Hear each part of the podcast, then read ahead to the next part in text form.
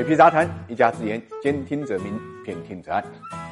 贵金属的天啊，就像小孩的脸，说变就变啊！最近飙涨的贵金属呢，突然就熄火了。八月十一号晚间呢，黄金、白银的价格一泻千里，黄金期货呢收跌了五点七八，报一九二一点八美元每盎司，那么创了二零一三年六月以来啊最大的跌幅。现货白银呢跌了百分之十四点七，跌幅是雷曼危机以来最厉害的一天。对此呢，上海黄金交易所八月十二号早上发布公告，紧急提示风险。那么是什么让乘风破浪的黄金突然就停？停下了疯涨的步伐呢？市场普遍的观点就认为，俄罗斯批准啊全球首支新冠疫苗啊，使得新冠疫情的控制有了曙光啊，这是一个很大的转机。那么这就导致呢很多资金呢从经营中间撤离，因为黄金作为货币属性最强的有色金属，具有独特的避险功能。那么之前黄金大涨的一个原因就是疫情啊，使多国经济停滞啊，市场避险的情绪陡增啊。随着疫苗的研发，市场对于海外疫情防控的乐观情绪就开始升温，避险情。情绪呢受到打压，